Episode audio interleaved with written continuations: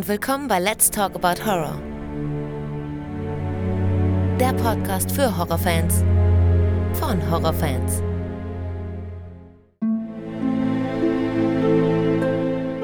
Hallo liebe Leute und willkommen zurück zu einer neuen Ausgabe. Schön, dass ihr wieder mit dabei seid und an alle, die zum ersten Mal reinhören, herzlich willkommen. Heute geht es um einen wirklich kranken Film und es hat über anderthalb Jahre gedauert, bis er jetzt endlich besprochen wird. Wir reden heute über The Human Centipede aus dem Jahre 2009 und ich habe wieder das Vergnügen, mit Torben zu sprechen.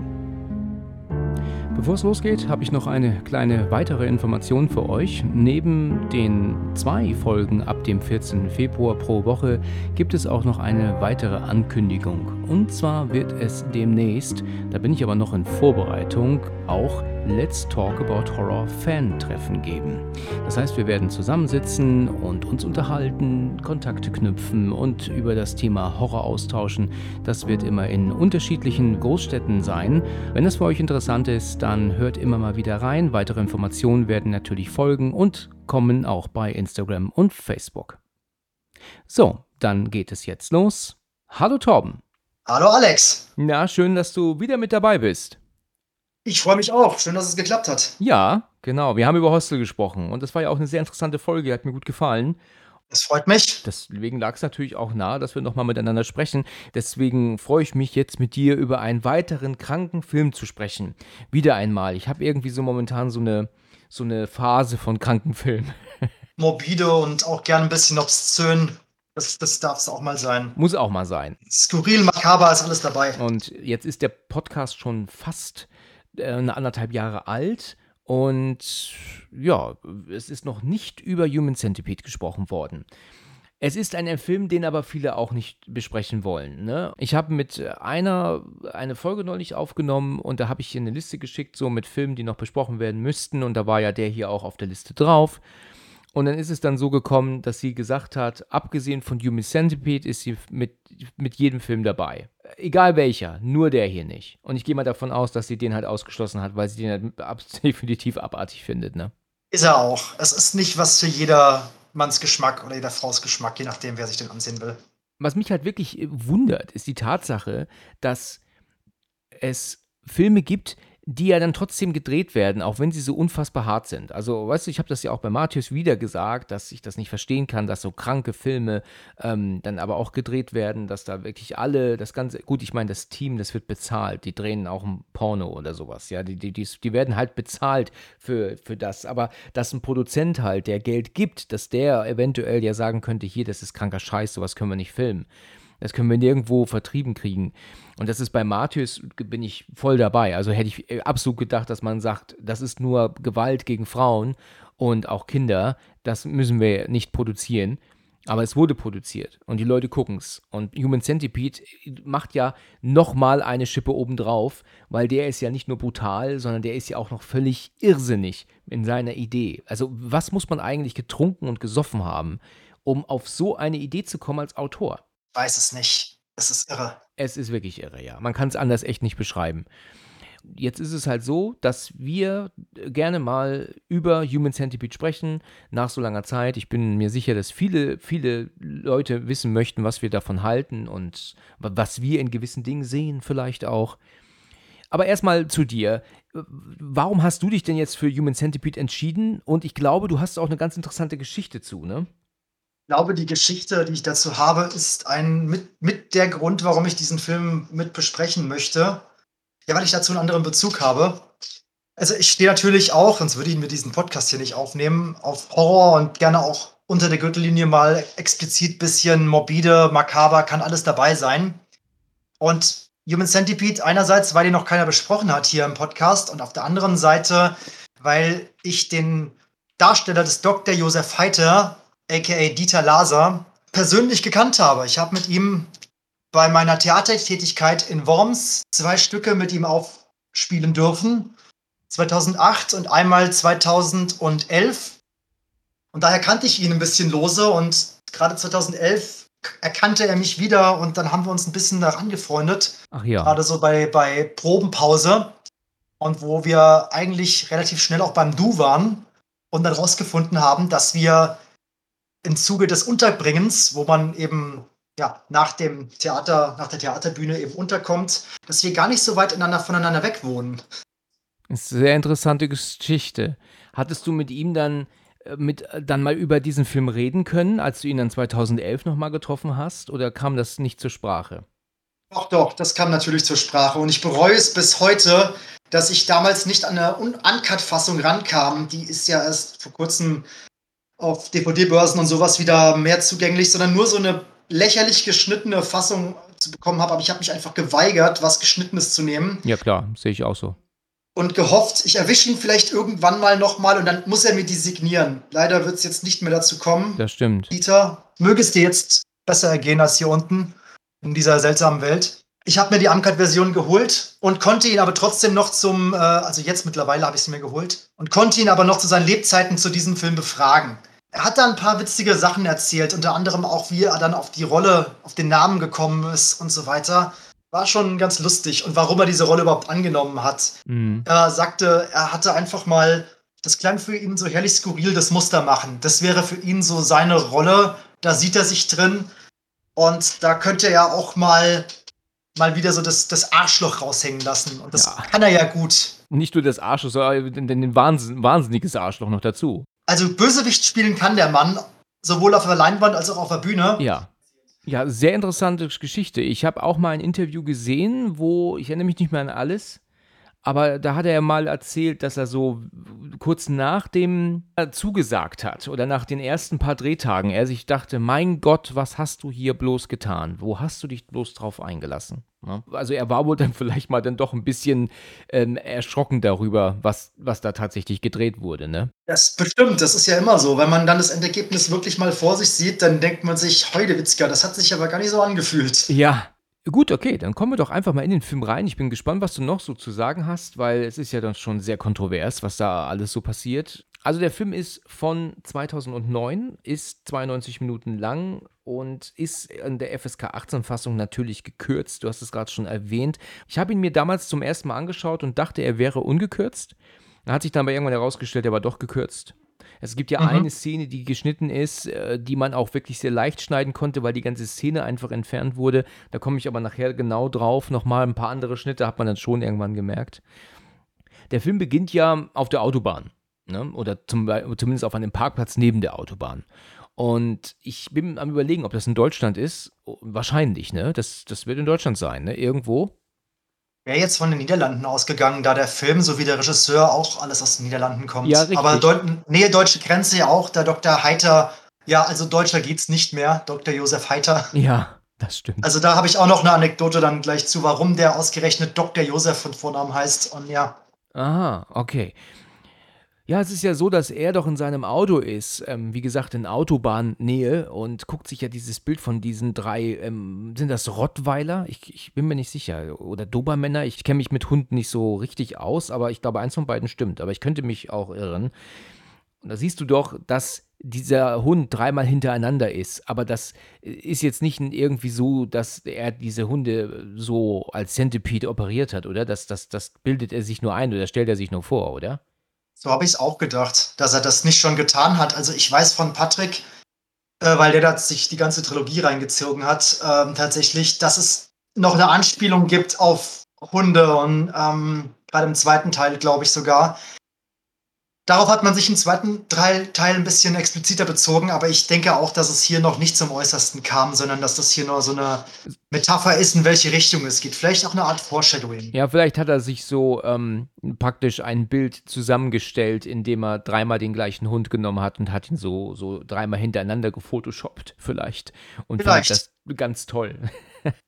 Ja, er ist ja äh, an diesem Rastplatz ist es ja eigentlich nicht, ne? Das ist nur so ein, so ein Punkt direkt neben der Autobahn, wo er in seinem Auto ist und sich dieses Bild anguckt und dann stellt sich dann irgendwann heraus, dass hin neben ihm dann oder hinter ihm ein, ein LKW äh, stehen bleibt und da kommt dann ein, äh, der LKW-Fahrer steigt dann aus und geht ins Gebüsch.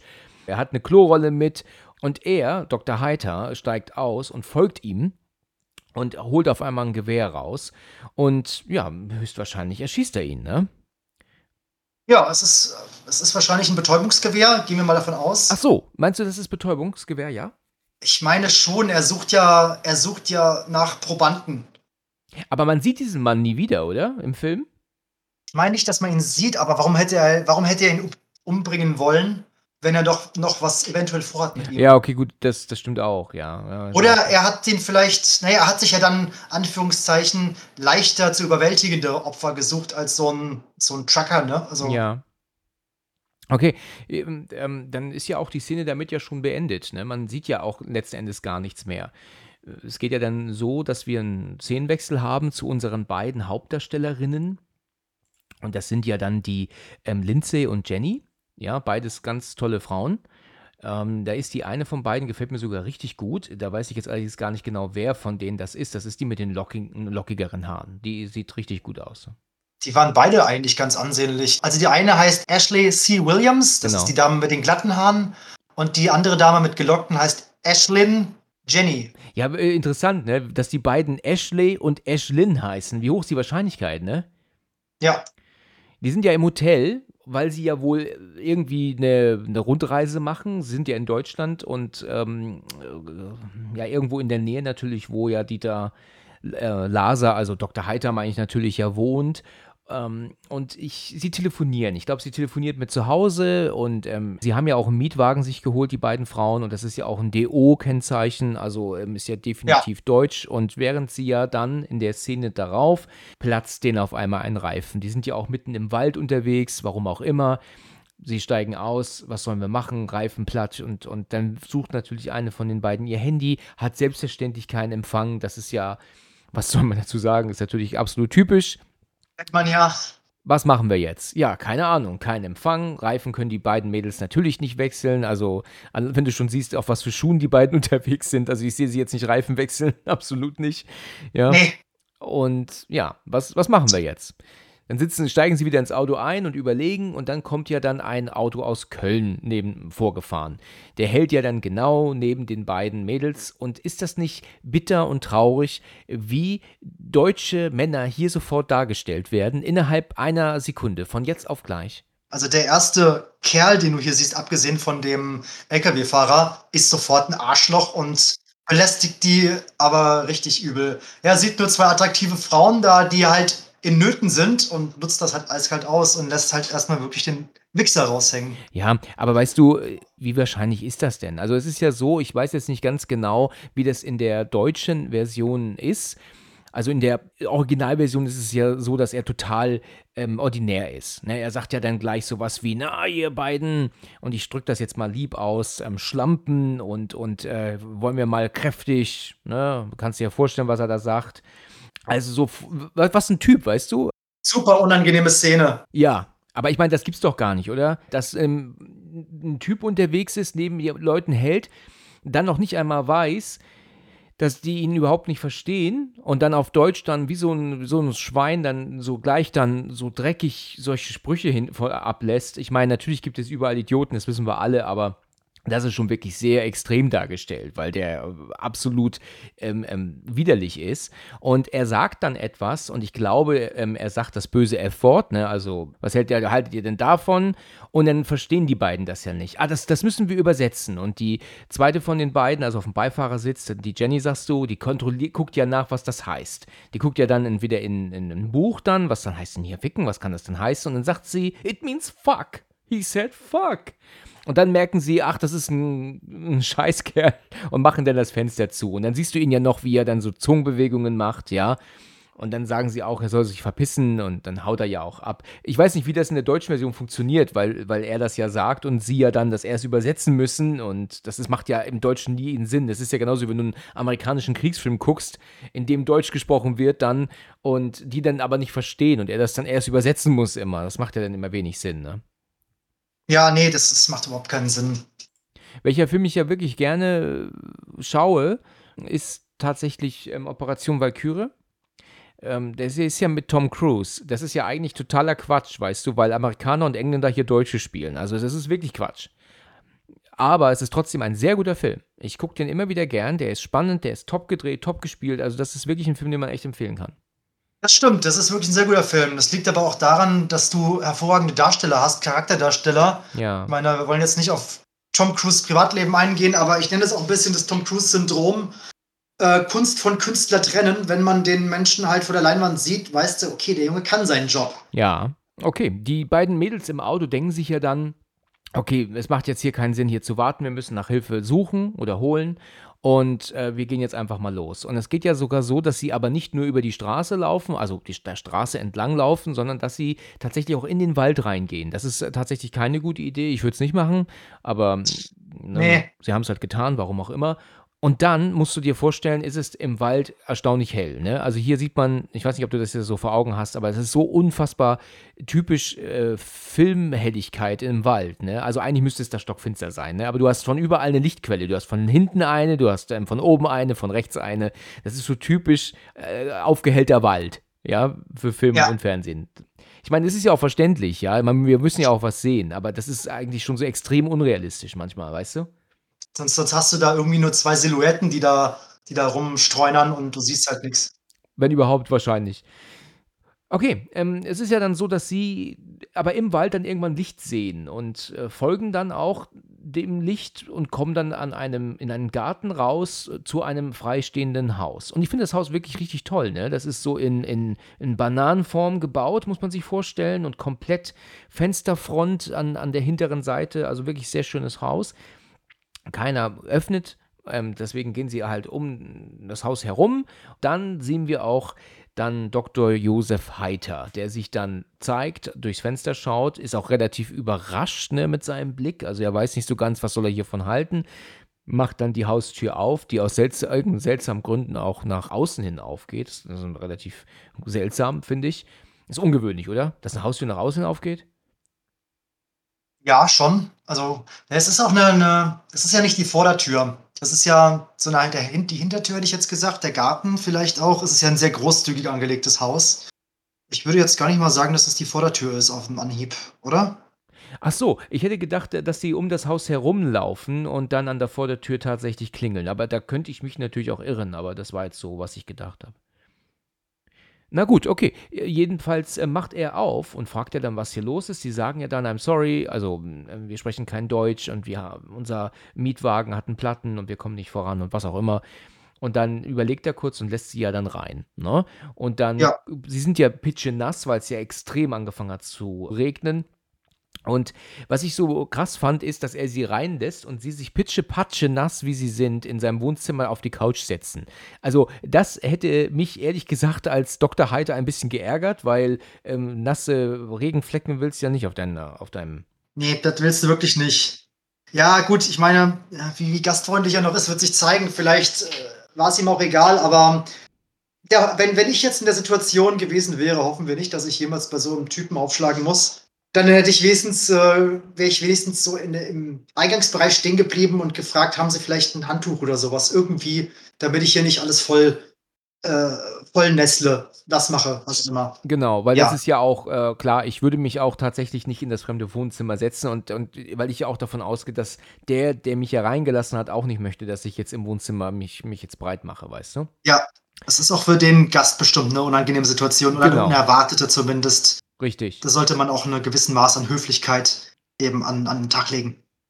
So ist es. Ja, und dann gibt es ja diese Situation, dass er dann halt sagt, ähm, setzt euch, ich weiß nicht, ob er ihnen auch den Platz anbietet, aber jedenfalls setzen sie sich pitschenass hin, wie sie sind, dann äh, ja dann auf seine Couch und dann sagt er, ich rufe natürlich äh, jetzt erstmal die Polizei für euch oder sowas, ne, wen auch immer. Und dann geht er in die Küche, dann siehst du, wie er zwei Gläser nimmt, beide Gläser mit irgendeinem, mit irgendeiner Pille bestückt und dann Wasser reinfüllt und dann so tut, als würde er telefonieren. Das ist im, im englischen Original ja auch ganz interessant, weil er telefoniert ja auf Deutsch. Ne?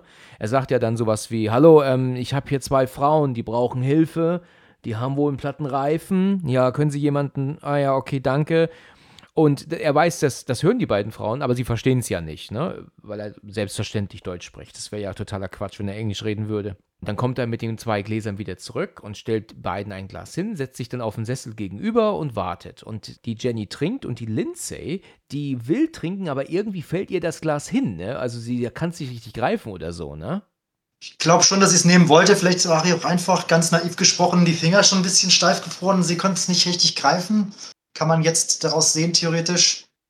Ja, also ich hatte das eigentlich, wahrscheinlich wird sie auch einen Schluck genommen haben, aber nicht so viel wie, wie Jenny, weil wenn ihr das Glas ja dann umfällt oder umkippt, dann rastet er ja voll aus, ne? Der steht ja dann auf und scheißt sie ja dann voll an, ne? Pass aber auf, du! Auch auf Deutsch macht er dann. Ja. Und dann sagt sie, sorry, das, das, das war keine Absicht und das wollte ich nicht. Und ähm, Mann, dann geht er dann ja runter in den Keller und da sehen wir ja dann kurz, wenn er, er bestückt ja da eine Spritze mit was, weil der Grund, warum er sich ja so aufregt, ist, weil er jetzt er will sie ja betäuben. Jetzt, okay, Jenny nimmt jetzt äh, von diesem Getränk, aber die Lindsay hat wahrscheinlich zu wenig dazu von, also zu sich genommen von dem Getränk und deswegen ist sie jetzt äh, vielleicht nicht ganz so betäubt, wie das jetzt die, die Jenny sein wird, wahrscheinlich. Also, das denkt er sich vielleicht, ne? Und deswegen, weil er vielleicht jetzt ihr kein nichts mehr zum Trinken anbieten kann, um sie zu betäuben, besorgt er sich deswegen die Spritze jetzt, oder? So habe ich das verstanden. Ja, dachte ich auch, dass er da was vorbereitet hat und es war vielleicht auch ein aufwendiges Betäubungsmittel. Ich weiß ja nicht, ich kenne ja sein, seine, seine Heimapotheke nicht. Ja. Aber äh, vielleicht war das dann so, ja, dann nehme ich doch lieber dann die schnelle Variante. Ja, richtig. Ja, und als er dann wieder hochkommt, dann fällt dann der Lindsay ja auf, dass Jenny plötzlich so apathisch ist, also so weggetreten irgendwie und äh, liegt so da und dann sagt dann auch dann die, die Lindsay, was ist los mit dir, was ha hast du denn? Und dann meint er, kommt er ja mit seiner Spritze dazu. Ähm, es wird dann der Lindsay relativ schnell klar, dass Jenny betäubt wurde und dann setzt bei ihr aber plötzlich doch das Betäubungsmittel ein, ne? also erstaunlich stark sogar. Vielleicht nicht Gut, im Gegensatz zu, zu Jenny kann sie sich noch bewegen. Sie kann noch äh, kurz laufen, sie kann sich auch noch vorziehen und krabbeln. Ähm, das konnte jetzt die Jenny ja nicht mehr. Die ist ja jetzt sofort weggetreten gewesen, ne? Die ist kurz vorm, ja, vom K.O. Richtig. Und dann ist es so, dass sie versucht dann wegzukriechen, übergibt sich auch ein bisschen und ja, und er denkt sich dann aber auch dann so, ja, soll sie doch machen. Und irgendwann schnappt er sie dann aber am, an den Haaren, zieht sie hoch und als sie dann halt oben ähm, ja dann auch dann so fast betäubt ist oder so fast weggetreten ist, haut er ihr dann die Spritze in den, ähm, in den Nacken. Ne? Ja, genau. Und dann haben wir einen Szenenwechsel. Er sitzt ja dann bei sich in der Küche oder so oder im Wohnzimmer am Essen. Er hat die beiden Pässe oder Ausweise von den Mädels vor sich liegen. Ich glaube, er hat sie ja so ein bisschen, ja, wahrscheinlich die Taschen durchgewühlt, um mal zu gucken, wer die beiden sind und wo sie her sie kommen und sowas, ne? Ja, Klar, wir wissen, wo es zu tun hat. Sind es vielleicht Einheimische? Sind sie von hier? Vielleicht wäre nicht so gut, wenn es zum Beispiel Deutsche wären, weil nach denen würde man ja vielleicht suchen, wenn man weiß, in welche Richtung die sind, unterwegs sind. Ähm, von daher wird er sich wahrscheinlich vergewissern, ja, die kommen aus dem Ausland, die wird hier keiner vermissen. Gut für mich. Das ist richtig. Das ist richtig. Und dann ist es so, dass die beiden Mädels aufwachen, sind natürlich, sind also absolut geknebelt und auch gefesselt in seinem, wie so eine Art OP-Saal ist das ja, den er unten im Keller hat. Der, der Typ, der da unten jetzt auf dieser, auf dieser anderen Bahre liegt mit den beiden Mädels, oder Bahre, das ist ja eigentlich so eine Art Krankenbett sogar, da ist es so, dass der für mich nicht der Trucker ist zu Beginn. Also den habe ich halt einfach anders vor Augen. Aber ich kann mich irren. Aber jedenfalls ist es ja so, dass er ja jetzt merkt, dass die beiden Frauen halt viel besser sind für sein Experiment und er diesen Typen jetzt wohl nicht mehr braucht. Ne? Ich bin mir nicht ganz sicher, sagt er das auch zu ihm, weil er ja, äh, ich glaube, dass er dann zu ihm geht und dann meint, hier, tut mir leid, kann ich nicht gebrauchen, äh, du bist jetzt für mich nur eine ne, ne Last oder sowas. Und dann bringt er ihn ja um, ne? Aus dem Kontext heraus kann es eigentlich nur der Trucker sein, aber ich kann mich auch nicht mehr an sein Gesicht erinnern, muss ich leider gestehen. Aber aus dem Kontext heraus müsste das eigentlich dann so sein, wenn er den vorher betäubt hat. Wenn wir mal davon ausgehen, warum sollte er ihn erschießen? Er hat ja vielleicht noch was vor mit dem. Ja und dann daraus geschlossen, dass er jetzt zwei neue Probandinnen hat, um sein Werk weiterzuführen. Naja, dann kann eigentlich nur er in Frage kommen, oder, der Trucker? Eigentlich ja. Eigentlich kann es nur er sein, das stimmt. So, nach Ausschlussverfahren? Ja, richtig. Jedenfalls äh, sagt er ja dann zu ihm, dass er ihn nicht mehr braucht. Äh, er hat jetzt hier seine anderen Leute und äh, ja, und dann bringt er ihn ja um. Weißt du, wie er ihn umbringt? Er setzt eine Spritze an. Weißt du, hast, kannst du dir vorstellen, was er da macht? Überdosis. Also entweder er setzt ihm halt eine Überdosis mit irgendeinem Schlafmittel. Ja. Ich habe gedacht gehabt, dass er ihn vielleicht ähm, Luft in die ähm, Blutbahn pumpt. Weißt du? Das könnte er auch machen. Das ist Würde. ja halt auch tödlich, ne? Je nachdem. Je nachdem, was, du, was der lieber ist. Also, also es ist äh, schon hart. Wir sehen ja in der Szene darauf, dass er ihn ja auch vergräbt in seinem Garten. Ich bin erstaunt, dass er das in seinem eigenen Garten macht, weil ich hätte, also ich möchte in meinem Garten keine Leichen haben. Also selbst wenn ich selber ähm, der, der Typ bin, weißt du, der sie auch erledigt hat, dann brauche ich sie nicht in meinem Garten. Ich meine, das sind ja auch Beweise. Ne? Irgendwann, du weißt ja nie, die Polizei könnte mal auf, auf äh, plötzlich da sein und sagen, hier, wir haben hier einen vermissten Fall und äh, haben Sie irgendjemanden gesehen? Ist Ihnen irgendwas aufgefallen? Und wenn er dann sagt nein, ich meine, die müssen erstmal zu ihm kommen, das ist klar, das ist schon fast unwahrscheinlich. Aber wenn das passieren sollte und die Polizei sieht dann ähm, frisch aufgewühlte Erde in seinem Garten, dann ist das natürlich schon schwer zu erklären. Ne? Das ist generell, also ich meine, selbst wenn du ihn irgend, wenn, selbst wenn du irgendwie, egal wo du eine Leiche hinpacken willst, es wird niemals sehr leicht sein, sie zu entsorgen. Es sei denn, Badewanne mit einer bisschen Kalklösung oder Säure, irgendwas. Ja. Gibt ja auch Mittel und Wege von diversen Serienkillern, aber ähm, vielleicht denkt er sich einfach, ja, er ist Arzt und von ihm wird eh keiner wirklich erwarten, dass er im wahrsten Sinne des Wortes eine Leiche im, im Vorhof hat. Ja, das stimmt. Also denkt er sich, ja komm, so what, keiner wird mich verdächtigen, dass ich hier Dreck am Stecken habe. Er wird halt immer genau den lieben Arzt mimen vor allen anderen und deswegen wird niemand auf die Idee kommen, dass er so ein kranker Irrer ist eigentlich, ne? Vielleicht ist er Kinderarzt und sagt dann, ja, ich bin doch so ein lieber Mensch. Ja. Und dann vertrauen im Zweifelsfall sogar Familien ihm Ja. und werden sagen, hier, der Dr. Heiter, nein, nein, der doch niemals, der betreut uns seit 20 Jahren und was ja, weiß richtig. ich wie lange. Ja, das stimmt, das stimmt. Dann gibt es einen Szenenwechsel zu, zum Haus. Er kommt mit seinem Auto zurück und hat ja jetzt einen jungen Asiaten wohl irgendwo irgendwie entführt und betäubt. Der ist jetzt bei ihm auf der Rückbank und den holt er sich raus und schleppt den ins Haus. Und den tut er jetzt stattdessen in das äh, Bett rein. Also wir hatten ja eben ähm, den, diesen, diesen, sagen wir einfach mal Trucker, ne? Er hatte ja den Trucker jetzt eben äh, beseitigt und jetzt äh, füllt er das leere Bett mit diesem jungen Asiaten auf. Und der spricht auch gar kein Deutsch, ne? Der ist im Film ähm, immer auf Japanisch unterwegs, ne? Ja, Aber w- ist auch ein Ding, ne? Ich meine, wer ist das denn? Gut, das wird, wird ein Tourist sein, ne? Er hat sich wieder einen Touristen geholt, logischerweise. Ne? natürlich. Ein Ausländer, der einfach mal da ist, vielleicht nur auf der Durchreise, den vermisst hier keiner. Den Ja, kennt richtig, ja auch keiner hier. Aber ein Tourist muss aber doch wenigstens ein paar Brocken Englisch können, oder? Klar, du kannst jetzt von Amerikanerinnen nicht erwarten, dass sie ein paar Brocken Deutsch können. Das, das ist halt einfach so. Wenn die Englisch können, dann, dann gehen die sowieso davon aus, sie kommen auf der ganzen Welt rum damit. Und es ist ja auch so. Ich meine, ich habe auf der Arbeit ja auch Leute, die mich auf Englisch ansprechen mit einer Selbstverständlichkeit und ich antworte denen auf Englisch auch. Also man, Ja. Leute, die Englisch sprechen, müssen halt eigentlich keine andere Sprache können. Auch wenn es natürlich nicht verkehrt wäre. Aber wenn du als Japaner in ein europäisches Land gehst, dann kein Brocken Englisch zu können und auch nicht die Sprache, wo du Urlaub machst, das ist dann schon wirklich schwierig. Ich meine, wie checkst du ein? Wie checkst du aus? Wie, wie, wie bestellst du ein Taxi? Ich meine, irgendwie ist es, glaube ich, schon recht schwierig, ne, ohne Sprachkenntnisse.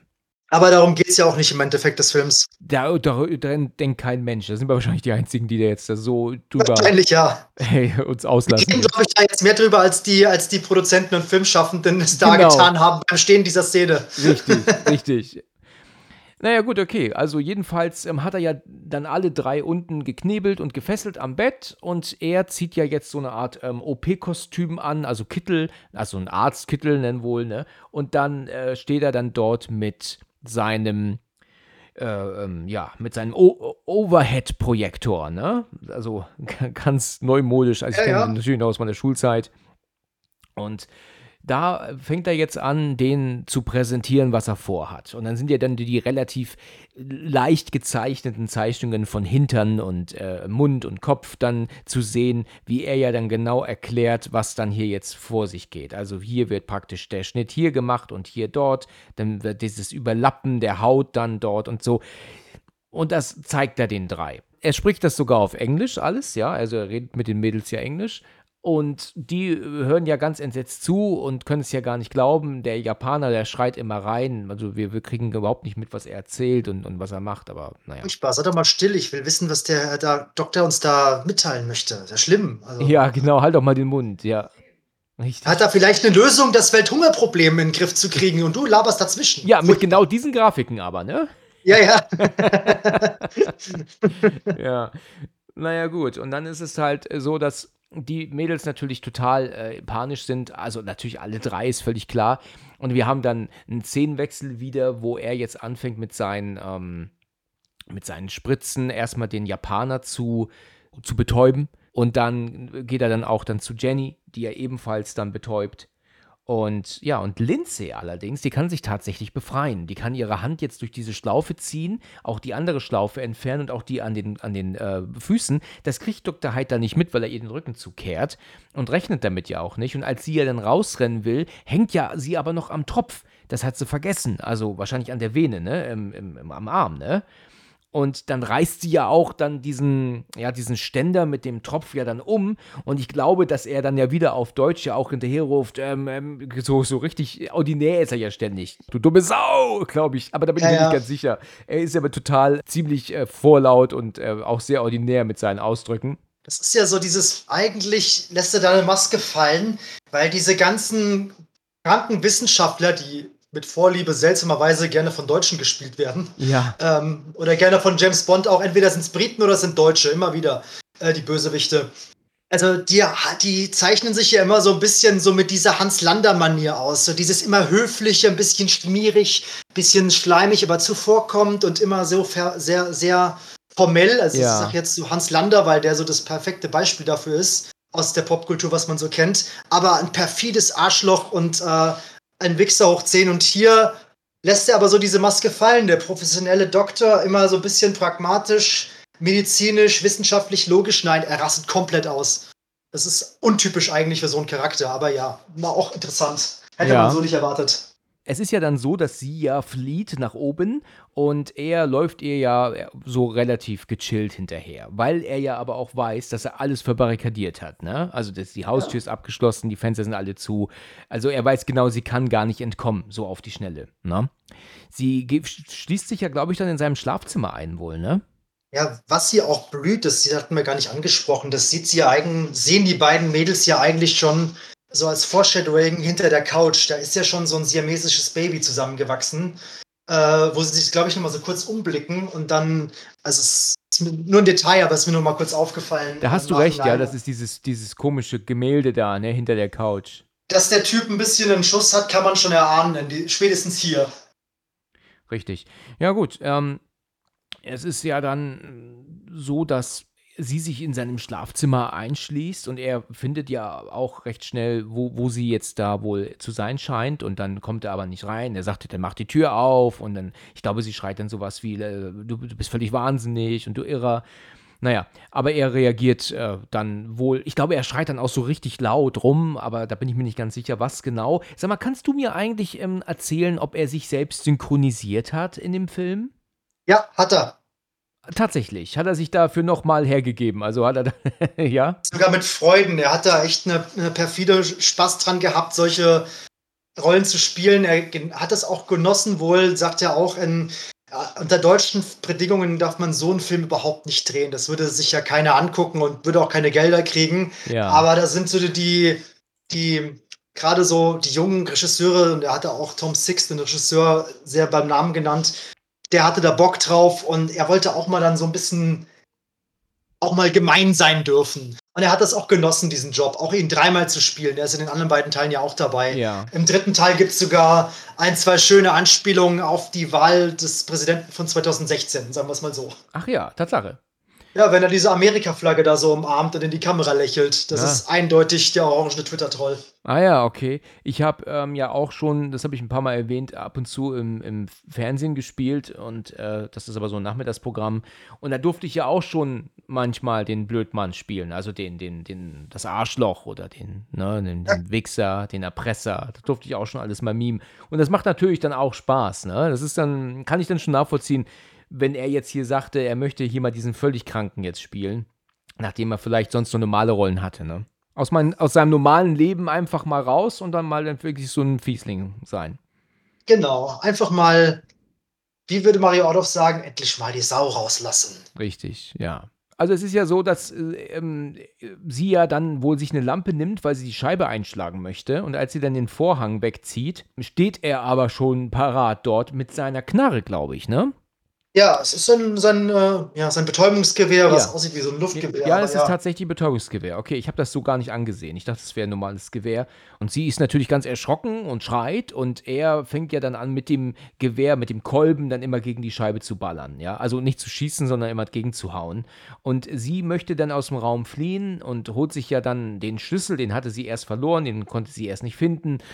Und er haut mit dem Kolben immer weiter gegen das Fenster, bis es dann schließlich auch einbricht. Und aber im gleichen Moment kann sie die Tür wieder öffnen und rennt halt einfach in irgendeinen Raum, ja. Und als sie dann in diesen Raum ankommt und reinrennt, es ist ja dann auf einmal so, dass sie plötzlich ins Wasser fällt. Ich meine, damit rechnet ja auch kein Mensch. Also da ist nämlich dann ein Pool in dem Haus und ja, und da fällt sie dann ins Wasser rein. Ne? Also das habe ich überrascht, da habe ich gar nicht mit gerechnet. der, ja gut, dass der sich als reicher Arzt einen Pool leisten kann, vielleicht noch, aber dass da jetzt ein Pool ist, auf einmal so aus dem Nichts, nee, da, da habe ich auch nicht gedacht.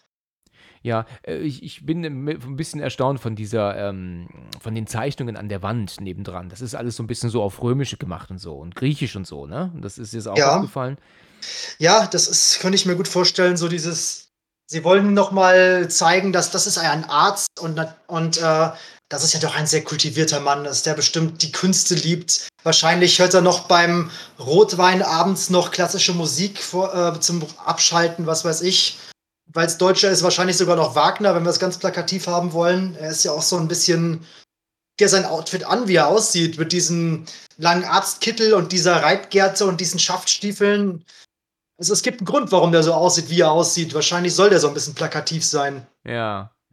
Naja, und dann ist es ja so, dass er ja dann auf sie schießen möchte, weil er sie ja wieder betäuben will, aber sie taucht unter. Dann kann er natürlich nicht auf sie schießen, wenn sie untergetaucht ist. Das, das geht ja nicht. Ich glaube, sie bewegt sich auch zu viel für ihn. Ne? Sie hat da irgendwie, ähm, gibt es da keine Möglichkeiten.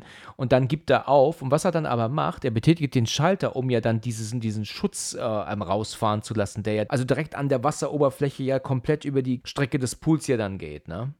Naja, es ist ein, es ist ein ganz einfaches Spielchen. Wie lange kannst du denn eigentlich ohne Sauerstoff, ne? Also entweder du kommst jetzt hoch oder du krepierst da unten. Ich finde schon eine neue. Aber er geht ja dann weg. Also hat er dann tatsächlich gesagt, dann soll sie jetzt eben ertrinken und dann ist gut, dann holt er sich eine neue oder, oder macht er da so sein Spiel und er weiß, dass sie eigentlich wieder rauskommt im letzten Moment noch? Ich glaube, er ist sich da ziemlich sicher, dass sie rauskommt. Also Alternative, jämmerlich zu ertrinken oder vielleicht doch noch die, die fünfprozentige Chance nutzen, irgendwie da rauszukommen. Ich glaube, ich würde das Risiko eingehen, statt Ja. jämmerlich abzusaufen.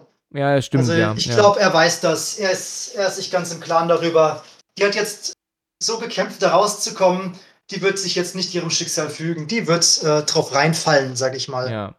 Ja, aber letzten Endes lässt er ja dann aber doch zu, dass sie dann ähm, aus dem Wasser kommt und sie ist ja auch nicht gerade leise und dass sie dann äh, nach unten in den Keller gehen kann, sich dann die immer noch betäubte Jenny holt, ja, und sie sogar äh, die Treppe hochzieht, dann äh, durch den Flur in das Schlafzimmer zieht, durch das Fenster, das ähm, Dr. Heiter gerade eingeschlagen hat. Ähm, wenn er das doch aber weiß, warum lässt er das zu? Warum guckt er da äh, dann, dann zu, anstatt einzugreifen? Ich meine, welchen, er müsste beide Frauen wieder runterschleppen. Vielleicht hätte er da gar keinen Bock drauf, weißt du? Ich meine, klar, das- das ist natürlich für uns als Zuschauer. Wir sollen jetzt überrascht sein und, und oh mein Gott, ach Gott, sie können doch nicht entkommen. Aber in gewisser Weise macht es für ihn keinen Sinn, jetzt so lange zu warten, wieder einzugreifen, oder? Nein, für ihn macht das nicht so viel Sinn. Aber ja, ich glaube, die haben auch nur auf den Schockeffekt geachtet. Und die meisten Leute, glaube ich, werden sich da kaum um Logik be- beschaffen machen, wenn sie sich diesen Film reinziehen. Dann wollen sie die Action sehen, glaube ich, wenn es dann mal soweit ist. Und denken, dass sich ja, wenn, das ist jetzt Vorgeplänkel, das Spannende ist dann, wenn diese, diese Schöpfung dann mal zu sehen ist und Aktion tritt. Ich glaube, das ist dann mehr der Schwerpunkt des Films so diese klassische Action-Shadowing von wegen, oh ja, vielleicht schafft es doch noch und oh nein, jetzt war es so knapp. Also dieser Klassiker eben. so Mm, ein bisschen ja. Show da noch mit reinbringen. Ja, klar, man muss natürlich, so ein Film muss ja auch Spannung haben. Und man muss ja auch immer die Möglichkeit oder die Szene haben, dass man als Publikum der Meinung ist, oh, die können entkommen. Auch wenn es dann letzten Endes nicht so ist, ne? Oder es ist eine ganz plakative Art, mit dieser anderen Freundin der fast Entkommenen zu zeigen, ey, ich habe noch deine andere Freundin und ich mache mit dir, was ich will. Tanzt du jetzt auch nach meiner Pfeife, dann vielleicht lasse ich euch ja am Leben. Also nur mal so dieses damit Ja. spielen, kokettieren. Ja. Wenn ihr tut, was ich sage, wird ja gar nicht so schlimm. Ne? Könnt ihr vielleicht doch noch bei rauskommen mit heiler Haut. Ja. Augenzwinkern. Kann sein, wäre jetzt nur meine Vermutung. Ja, ja, so. klar, da kann man ewig, ewig ähm, ähm, drüber nachdenken, ne? Ähm, ja, es ist ja dann auch so, dass sie ja dann, äh, dass äh, die Jenny relativ weit in den Garten zieht und dann auf einmal plötzlich ähm, stockt. Auf einmal, zack, oh Gott, weißt du, was ist passiert? Ne, sie zuckt zusammen und hat dann einen Betäubungspfeil hinten im, ja, im Rücken. Ne? Ja. Und äh, bricht zusammen und er geht dann noch zu ihr und, und, und macht noch so dreckig seinen Fuß auf ihr Gesicht, ne, also den Schuh. Und ja, und sie ist natürlich dann auch betäubt und dann muss er die beiden ja wieder runterschleppen, wie ich gesagt habe. Das sehen wir nicht, aber es ist trotzdem passiert. Die sind dann unten in dem Raum, OP-Saal wieder und jetzt fängt er an, an zu operieren. Und dann siehst du ja dann diese Szenen, dass er ja erst am vorzeichnet, ne, die Linien auf dem Gesicht, also erstmal dann so am, am Mund entlang und dann am Arsch entlang malt er ja dann auch. Und dann gibt es ja auch die Szene, wie er mit dem Skalpell so richtig in den Arsch rein piekst, um ja dann diese Laschen äh, zu machen. Ne, äh, hast du mit Sicherheit auch vor Augen, ne? Das ist schon eklig, ne?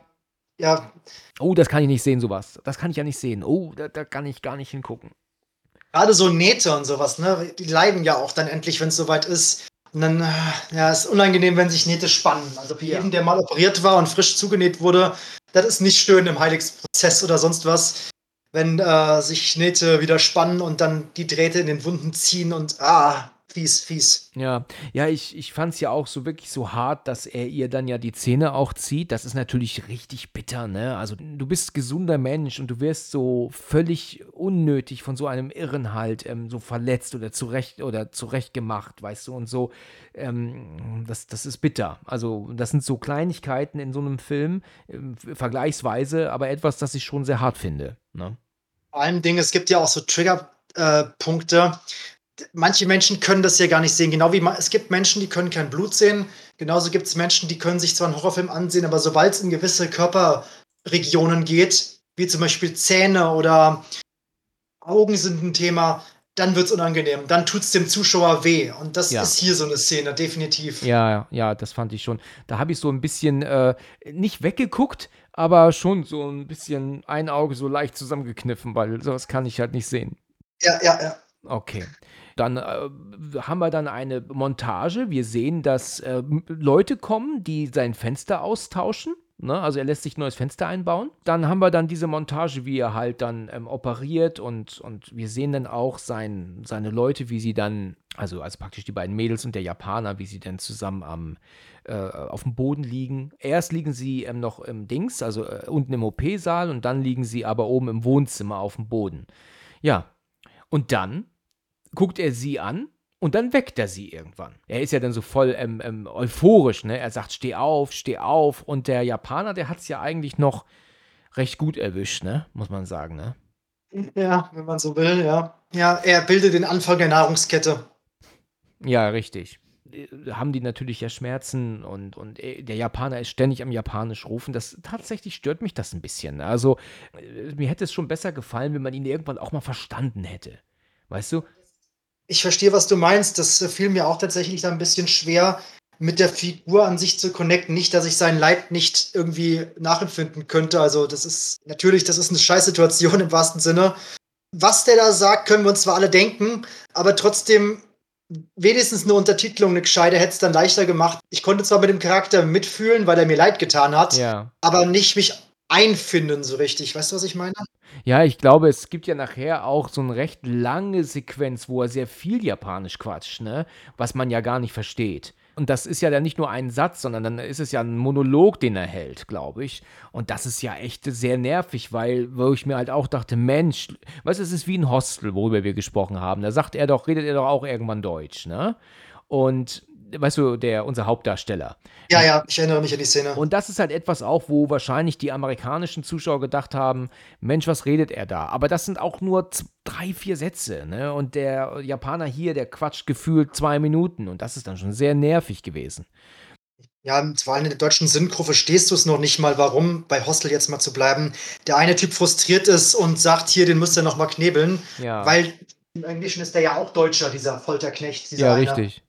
Ich bin froh, dass ich zu dem Zeitpunkt viele, jetzt wird es plakativ, Animes geguckt habe mit deutschen Untertiteln. Deswegen konnte man ein paar Brocken Japanisch verstehen, also ich zumindest. Tatsache. Ja, hat halt den als Perversen beleidigt und ihn auch das wahnsinnig beschimpft. Und Das war klar, ja. wie gesagt, es liegt schon ein Grund daran, warum man hier teilweise auch Kinderenglisch verwendet. Die Sprache und die Dialoge, das ist nicht, wo der Film punkten will. Definitiv Ja. nicht. Ja, das, das glaube ich, dir- das glaube ich aufs Wort, ja, da hast du recht. Da will man einfach abstoßend und aneckend sein. Ja. Ja, aber es ist ja dann so, dass sie, sie ja dann auf allen Vieren stehen und er, ich habe es gerade schon erwähnt, ist ja so euphorisch und er ist ja begeistert von seinem Bild und, und was bist du bloß für ein, für ein wahnsinnig begnadeter Arzt und, und ja, Ja, ja. und ja, was er da alles so ruft, ne?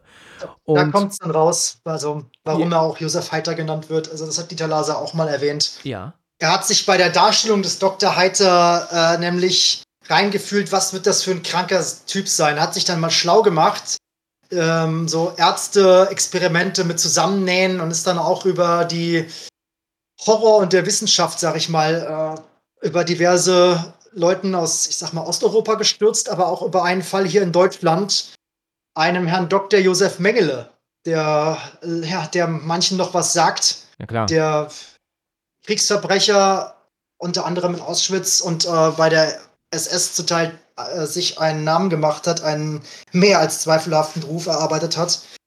Dieter Laser dachte sich, das ist der Mann. Wenn ich schon Deutscher bin und habe so eine Rolle, dann nutze ich diese Gelegenheit und nenne den einfach mal Dr. Josef mit Vornamen und trete unseren, unseren Kriegsverbrechervorfahren mit dieser Aktion mal richtig in die Eier und stell den so böse dar, wie es nur von Grund geht. Deswegen hat er auch so eine militärische Haltung. Dieser lange Arztmantel, das hat ja schon was von einem Militärmantel fast. ja. Der Typ bewegt sich die ganze Zeit mit so einer Reitgerte, was ja auch schon so leicht sadistisch, peitschend. Er trägt schwarze Armee-Schaftstiefel.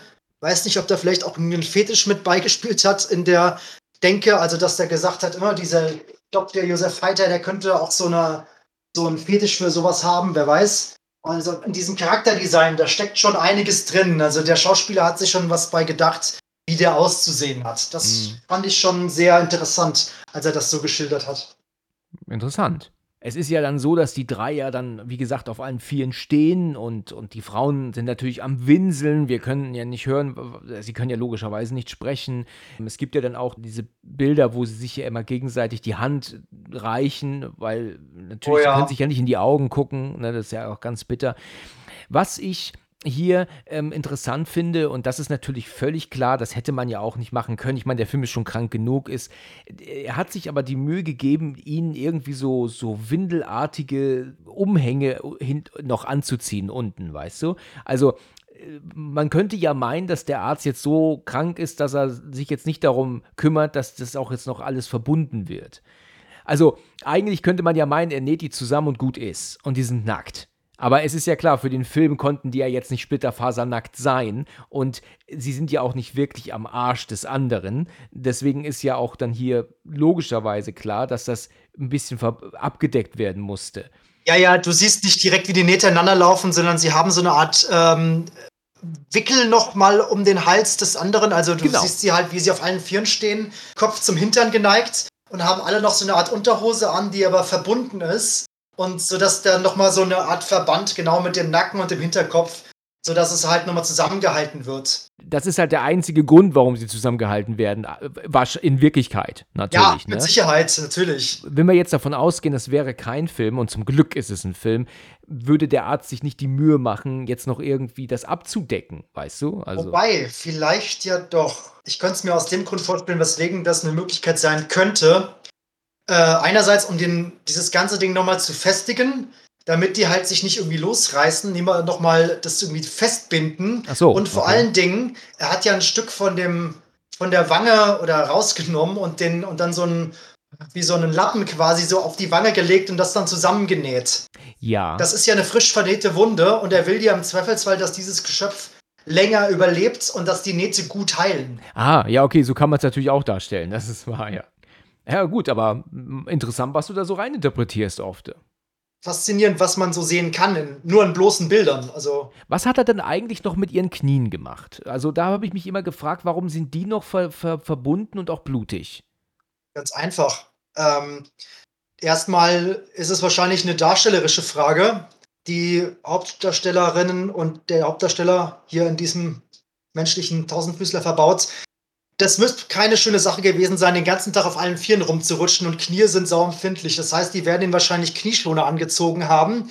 Und der Dr. Heiter wird sich wahrscheinlich auch gedacht haben, denke ich jetzt, Mensch, dieser Tausendfüßler, ähm, der wird schon Gelenkschäden irgendwie nehmen, weil das eine sehr unnatürliche Haltung für den Menschen ist. Ja. Also brauchen die Knie einen Schutz oder einen Verbund, damit die nicht irgendwann kaputt gelaufen sind, weil wir sind als Menschen nicht dafür ausgelegt, länger als unbedingt notwendig auf allen Vieren langfristig ohne Knieschoner umzueignen. Also um längere Schäden zu vermeiden, will der natürlich auch, dass es seinem Geschöpf auf makabere Weise gut geht. Ja.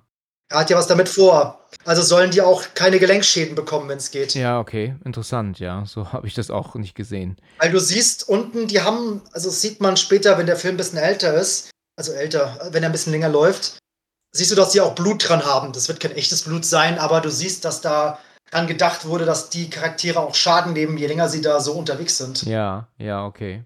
Okay, interessant. Die Szene darauf sind sie ja dann im Garten, ne? Und dann hat er sie ja dann Ja. so hintereinander in den Garten gestellt und ja, die Frauen, wie gesagt, sind am Winseln und er ist ja auf Japanisch rumschreien. Und der Doktor steht halt dann dort und meint jetzt so, sie wie, wie, aber Hunde zu benutzen. Weißt du, er, er steckt ja dann dem Japaner eine Zeitung in den Mund und sagt dann irgendwie, komm zu mir. Na, komm jetzt zu mir, damit sie jetzt alle zu ihm laufen. Aber der Japaner lässt die Zeitung natürlich einfach nur fallen. Also steckt er ihm dann die äh, nochmal in den Mund und dann lässt der Japaner sie wieder fallen. Also er spuckt sie einfach aus. Und dann ist er aber dann ein bisschen böse und äh, geht ja dann so auf sie dann, glaube ich. Er beugt sich dann praktisch so über und, und motzt dann auch ein bisschen. In der Szene darauf ist er jetzt in seinem Wohnzimmer und hat sich äh, was zu essen gemacht und sein Human Centipede hockt ja dann mit im Zimmer und er gibt ihm ja, dem Japaner, dann tatsächlich Hundefutter zu essen. Ne? Also hat er dann die Idee ursprünglich gehabt, das mit Hunden zu machen und macht das jetzt mit Menschen? Warum be be tut er sie wie Hunde behandeln? Warum heißt es eben gerade, komm zu mir, bring mir die Zeitung und jetzt darf er aus einem Hundenapf essen? Ich glaube wirklich, dass das so was Grundlegendes ha hat, wie jetzt habe ich dich heruntergebrochen, euch Menschen, euch drei hier, und wie kann ich euch, wie kann ich noch mit euch umgehen? Kann ich euch irgendwie dressieren? Und da ist ein Hund mit das Naheliegendste. Ähm, hier bring mir die Zeitung, mach ein paar Kunststückchen, was weiß ich, was er da noch vorhat. Ah, ja, okay. Wir sehen es nicht explizit, aber es wird ja angedeutet, dass Hunde vielleicht eine Rolle gespielt haben bei der Entscheidung, sowas zu machen, mit, den, mit der Anfangssequenz, was du ja sagtest. Ja, Vielleicht denkt er sich, ja, Hunde zu dressieren kriege ich ja hin, das ist einfach. Und ich habe diese Idee mit mehreren aneinander, das kriege ich mit Hunden nicht so hin, aber mit Menschen vielleicht. ja. Und inwiefern kann ich mir ein intelligentes Wesen, wie ein Mensch nun mal ist, auch, auch trainieren, auch ranziehen. Das ist ja was Neues, was ich mir erschaffe. ja. So, so ein bisschen eine Morbidität. So, jetzt habe ich dieses Geschöpf erschaffen, sie leben. Also, wie kann ich, was wäre der nächste Schritt? Wie kann ich mit denen umgehen? Also was mir ja auch aufgefallen ist, in seinem Garten gibt es ja einen Grabstein. Da steht drauf, wenn man das zum ersten Mal sieht, mein dritter Hund. Das meint man zu lesen. Aber vielleicht meint er, da wäre ja auch mein Dreierhund. Vielleicht hat er dort ähm, tatsächlich ein, äh, drei Hunde begraben, die er aneinander genäht hat, aber dann gestorben sind. Ist möglich. Kann man auf jeden Fall so sehen, ja. Kann man so sehen, ne? Also könnte so sein.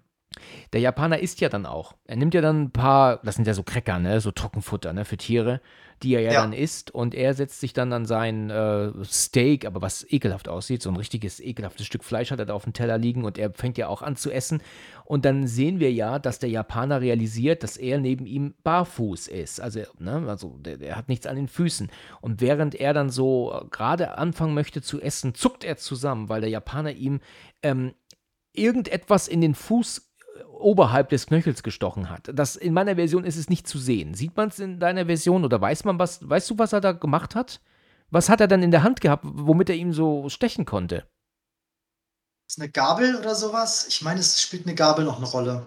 Aha, also hatte ich jetzt zumindest gar nicht gesehen. Ich habe nur gesehen, dass er mit der mit den Händen und dass, er- dass er ihm eine Gabel in die Hand gibt, ist ja auch eine Gefahr. Also das könnte ich mir eigentlich gar nicht vorstellen. Ne? Schon, vielleicht war es auch irgendwie so ein Belohnungsding. Du hast jetzt diese Cracker gefressen, jetzt gebe ich dir einen Teil der Menschlichkeit wieder, den du mal für das Hundefutter ein bisschen Besteck benutzen darfst. Ja, so okay. Belohnungstechnisch, ich weiß es nicht. Also der Arzt, der steht ja auf und wir, wir sehen, er ist verletzt am, ähm, oberhalb des Knöchels, ja, und äh, guckt den Japaner an und als Strafe kickt er ihm ja, kickt er ihn mindestens dreimal direkt ins Gesicht. Ja, so mit dem, ähm, mit dem Schienbein aber. Nicht mit dem Fuß, ne, sondern mit dem Schienbein eher. Ne? Und Ja, da ja. wird er auch bewusstlos und dann setzt er sich und blutet auch an der Nase. Und dann setzt er sich ja dann wieder hin, isst sein Stück Fleisch weiter. Aber das ist so richtig ekelhaft, ne? Das ist so fett durchzogen und so ein fettes, ekliges Stück und auch ohne Beilage. Also, was ist denn das für ein Essen, oder? Ohne Beilage. Du hast Sorgen. Ja, ich habe Sorgen, das stimmt, da fehlen Kartoffeln. Ja, ja. Und eine Soße fehlt auch. Ja, so ein Barbar. Richtig. Scheiß drauf, dass du mich hier zusammengenäht hast und ich werde hier mein Leben lang gezeichnet sein, aber du hättest wenigstens mal einen Schlag Soße drauf packen können. Ja, der, genau.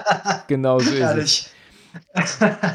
Dann haben wir dann wieder Szenenwechsel raus in den Garten. Das ist äh, wieder genau das gleiche Bild wie zuvor. Die drei stehen halt wie ähm, ja, aneinandergereiht natürlich dann dort und er möchte ja den Japaner wieder dazu bringen, dann wie ein Hündchen zu ihm zu kommen. Und er komm hierher, dann kommst du hierher. Und ähm, er weigert sich ja aber die ganze Zeit. Und dann irgendwann ähm, laufen sie dann aber doch los, ne? Ja. Und dann, wenn sie dann so loslaufen, kommt die Szene, die in der äh, gekürzten Fassung nicht zu sehen ist. Und das ist interessant, weil die, dass die rausgeschnitten wurde, weil es zeigt ja keine Gewalt in dem Moment. Es zeigt kein Blut, Gedärme, Blutspritzen, Köpfe platzen, was auch immer. Es zeigt ja nichts eigentlich. Es ist ja nur das, was wir uns jetzt vorstellen, was sie geschnitten haben. Das habe ich noch nie erlebt dass, dass etwas derartiges geschnitten wird. Also es ist praktisch wahrscheinlich, weil es so, so würdelos ist, ne? Würdelos ist ein, glaube ich, gutes Stichwort, weil, wie du schon sagst, es ist nichts Brutales, aber was das Kopfkino halt hier wirklich macht, und es lässt hier eigentlich keine andere Interpretation zu als das Offensichtliche, was hier gerade passiert. Genau. Und das wollte man wahrscheinlich den Leuten nicht antun, aber seien wir ehrlich, wer sich den Film anguckt mit sowas, der wartet eigentlich nur auf so eine Szene. Richtig.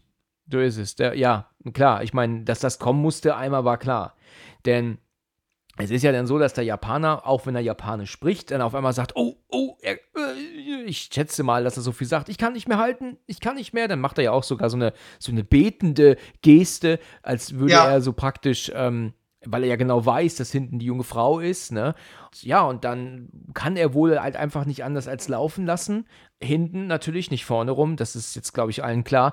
Wir sehen ja, wie Jenny darauf nur, nee, es ist nicht Jenny, ne? Jenny ist hinten, ne? Es ist die Lindsay, ne? In der Mitte. Das ist die Dame mit den glatten Haaren, genau. Ja. Den gelockten Haaren, die kriegt's noch schlimmer. Die ist voll am Arsch. Ja, richtig, da hast du recht, ja. Im wahrsten Sinne, ne? Definitiv, Mann.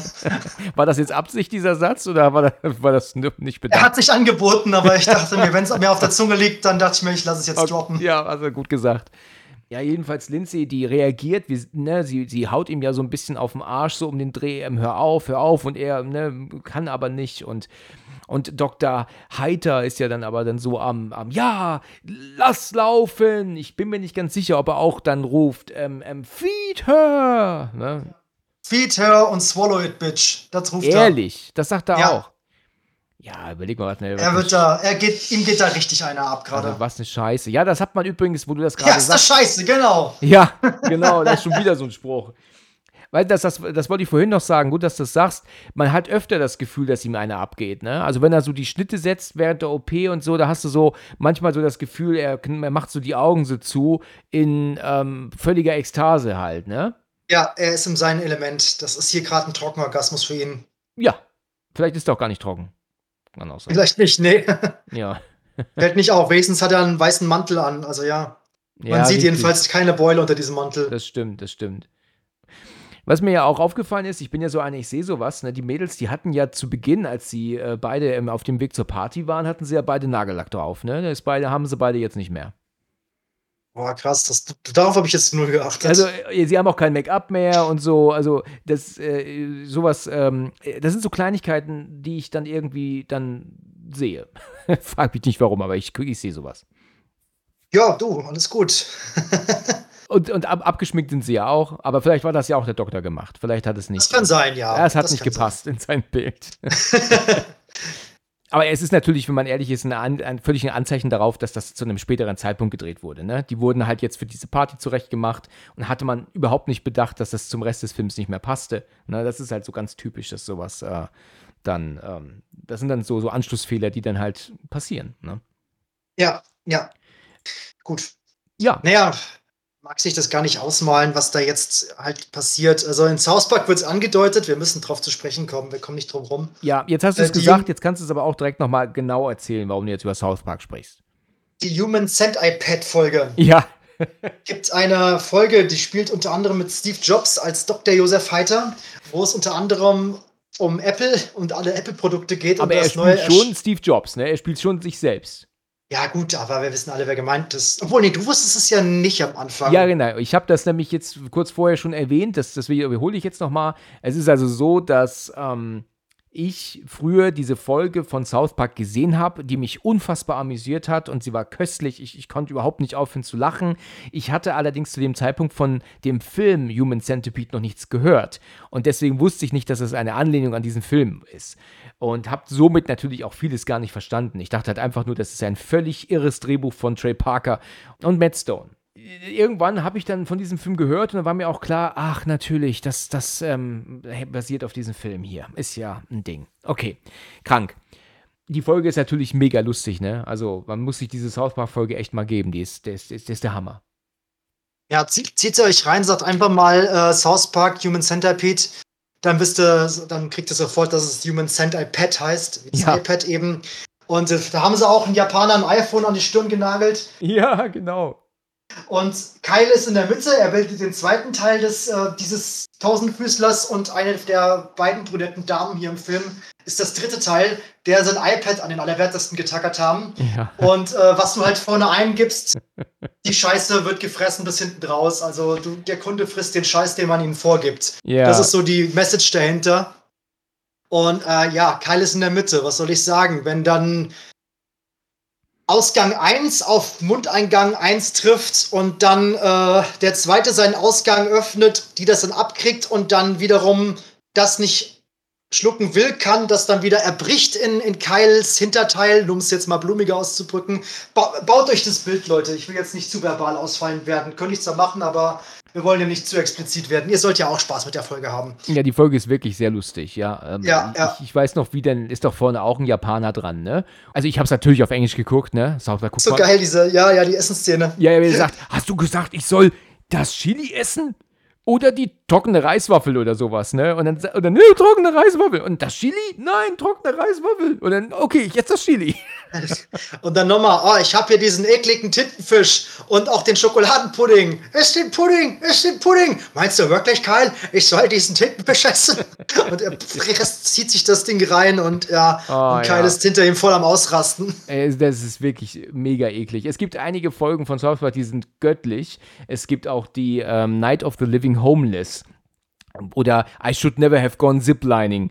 Das sind so Folgen, die sind einfach mega göttlich. Mein Bruder lacht heute noch immer über die Jennifer Lopez Folge, weißt du? Ähm, oh, Taco ja. Kisses, ne? ja, ja. Oh Gott, wenn Cartman und Ben Affleck da am Arbeiten sind. Oh ja, Gott. genau. das ist das krank, Mann. Das war so köstlich. Ah, gut, aber ich sehe, wir schweifen ab.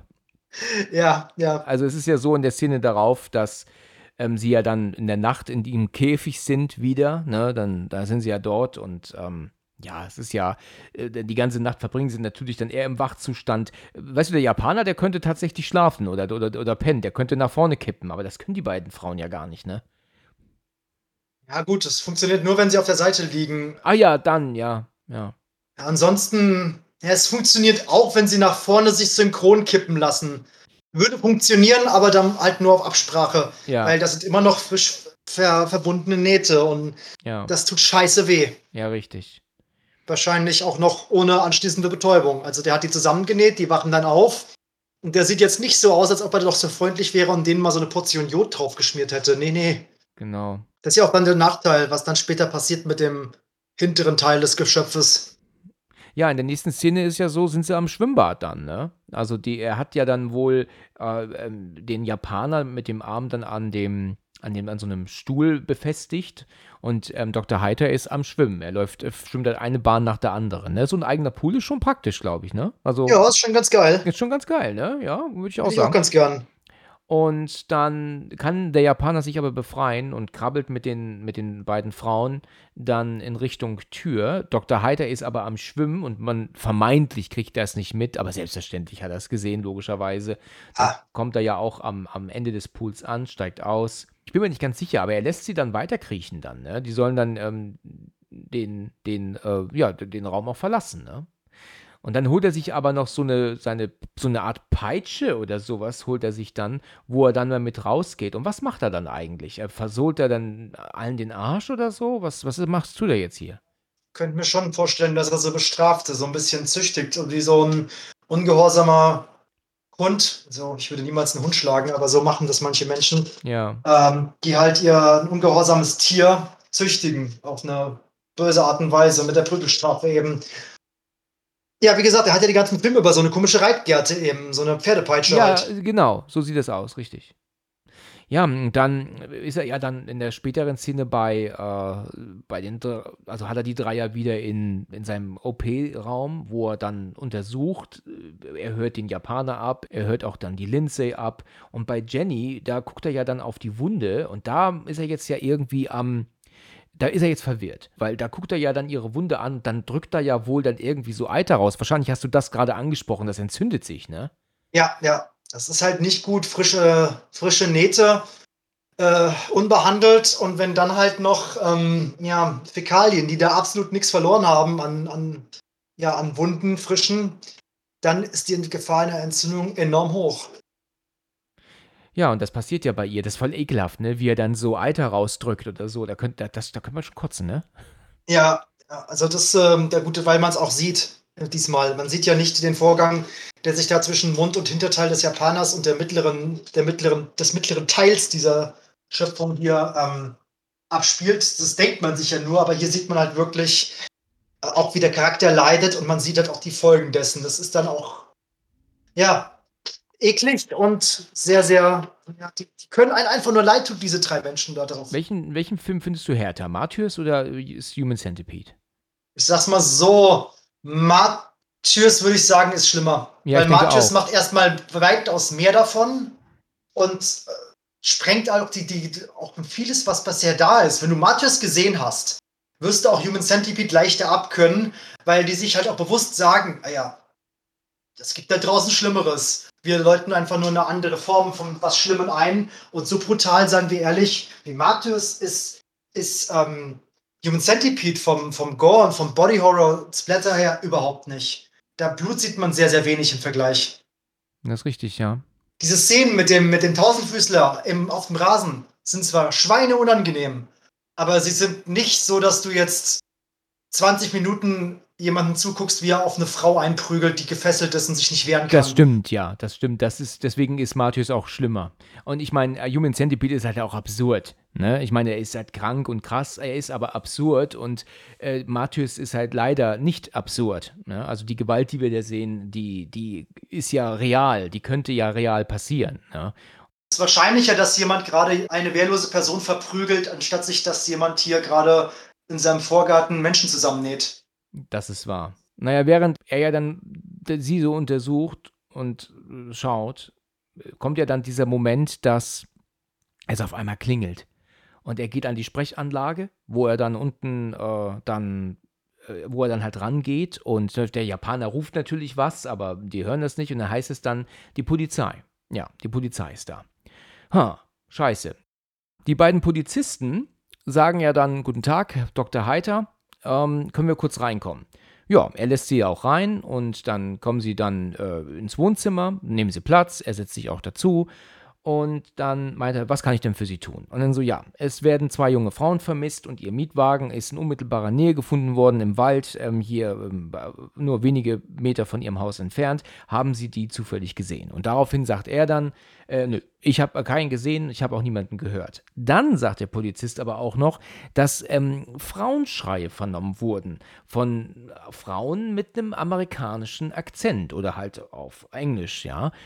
Und da sagt er dann aber auch, er hat da überhaupt keine Ahnung und da kann er auch nichts zu sagen. Übrigens, was kann ich Ihnen denn zu trinken anbieten? meint er dann.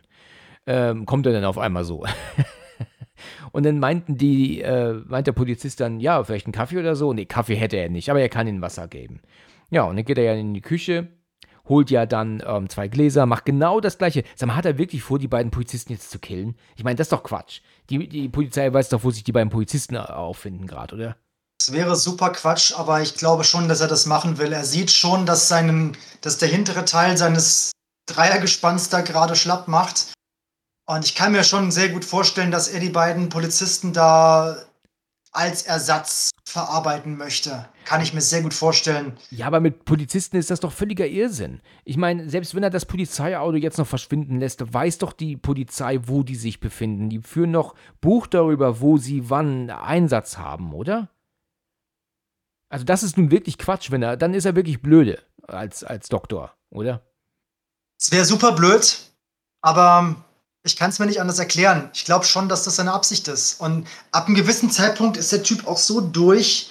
Inwiefern spielt dann noch eine Rationalität eine ja, Rolle? Das ist wahr, ja. Das stimmt. Das, das macht dann irgendwann äh, alles nicht mehr so viel Sinn dann auch, ja. Das ist irgendwann so wahnsinnig ist jetzt auch eine sehr einfache Erklärung. Wie will man Wahnsinn erklären? Aber der Film macht es ja auch an mancher Stelle sehr einfach gerade mit Logik. Aber wenn der ab einer gewissen Stelle so durchgedreht ist, dass er dieses Vieh zu allem gezwungen hat, diese drei armen Menschen, dann macht er da auch nicht dann macht er da auch nicht halt. Dann, dann will er weitermachen. Ja, ja. Dann will ja. er rausfinden, wie weit kann ich noch gehen. Ja. Ja, es ist ja dann so, dass er ja dann wohl auch dann meint, dass er hier nichts äh, hat und er hat, versteckt hier niemanden und irgendwie sowas. Also da bin ich mir nicht ganz sicher. Jedenfalls äh, trinkt der Polizist, der mit den längeren Haaren, ja nichts aus dem Glas. Das macht ja nur der andere, der am, auf der Couch sitzt, aber auch nur so ein bisschen eher dran nippt. Und dann meint er dann so, Sie trinken jetzt aus und dann verlassen Sie mein Haus. Also was ein Quatsch, ne? Was ein Scheißdreck, ja. Ähm, und der rastet ja richtig aus. Der wird ja total verrückt, ne? Er hält dem Polizisten das Glas hin und sagt: Trinken Sie, trinken Sie.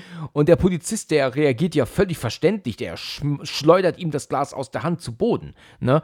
Also, der, ganz ehrlich, ein Polizist lässt sich so ja nicht, nicht, nicht behandeln und so. Das ist ja völlig offensichtlich und klar, dass er ähm, da dann irgendwie sich dann so zur Wehr setzt halt, ne? Also, das ist völlig ja. verständlich. Aus unserer Sicht, ja, würde ein Polizist heute so agieren, weiß ich nicht. Ähm, er hat ihn ja nicht bedroht. Er könnte es im Zweifelsfall doch immer sagen, ich habe ihm das angeboten, wenn es mal vor Gericht geht, was er natürlich nicht hat. Es ist ja schon wirklich aggressiv, passiv, mega aggressiv. Aber mega, ja. Hält. Und dass er dann halt irgendwann ihm das Glas aus der Hand haut, das kann ich dann nachvollziehen. Aber würde, würde ein Polizist tatsächlich als erster täglich werden, wenn du ihn jetzt nicht unmittelbar bedrohst mit einer Waffe? Also sein Leben ist ja nicht bedroht durch ein Glas Wasser. Ja, ja, genau. Deswegen, er würde vielleicht eher sagen, bitte nicht anfassen, treten Sie ein bisschen zurück, wir stehen jetzt auch auf und äh, also erstmal auf Abstand gehen. Aber er ist wirklich sehr aggressiv, ne? Also das Wasser, das schwappt ja auch aus dem Glas raus. Also irgendwann hat er auch kein Betäubungsmittel mehr drin, ne? So wie er sich da gibt. Und ja. Und dann geht er ja dann nach unten, holt ja ein Tuch, aber auch eine Spritze, ne, wahrscheinlich eine Betäubungsspritze. Und dann äh, macht er ja dann die Schräben weg. Und dann fragt ja dann der Polizist währenddessen, was ist eigentlich unten bei Ihnen im Keller? Und dann meint er dann, was soll denn da wohl sein? Meine Folterkammer, mein OP-Saal. Dann sagt er ja genau das, was ja auch der Fall ist, ne? Ja, ja. Und dann, aber dann lässt es natürlich so aussehen, wie als wäre das halt ähm, alles nur ein Jux. Und dann meint der Polizist, können wir uns mal umsehen? Und dann meint er, nein, auf keinen Fall. Ne, dazu brauchen sie einen Durchsuchungsbefehl, das kommt gar nicht in Frage und das, das sehe ich nicht ein und was er da alles so sagt. Und dann meint er, einen Durchsuchungsbefehl habe ich in 20 Minuten. Ne? Und dann wissen sie was, das ist Datenschutz und all so ein Scheiß, was er da quatscht. Und ähm, ja, und dann, wie er dann so erzählt, lässt er das Handtuch fallen und dummerweise auch die Spritze mit, die er wohl im Handtuch versteckt hat, die fällt dann zu Boden. Der Polizist hebt die Spritze auf und sagt, was ist das denn hier? Und sagt er, Insulin, ich bin Diabetiker. Ja, äh, das ist natürlich gekommen wie aus der Pistole geschossen, also eine gute Ausrede in dem Moment. Aber ich glaube, ja. warum sollte er die im Handtuch haben? Ne? Also irgendwie schon sehr. Da würde ich mir auch schon Gedanken machen als Polizist, ne? Ja, dann würde ich sie anders mit mir rumtragen, auf jeden Fall. Er hätte es auch kunstvoller verpacken können.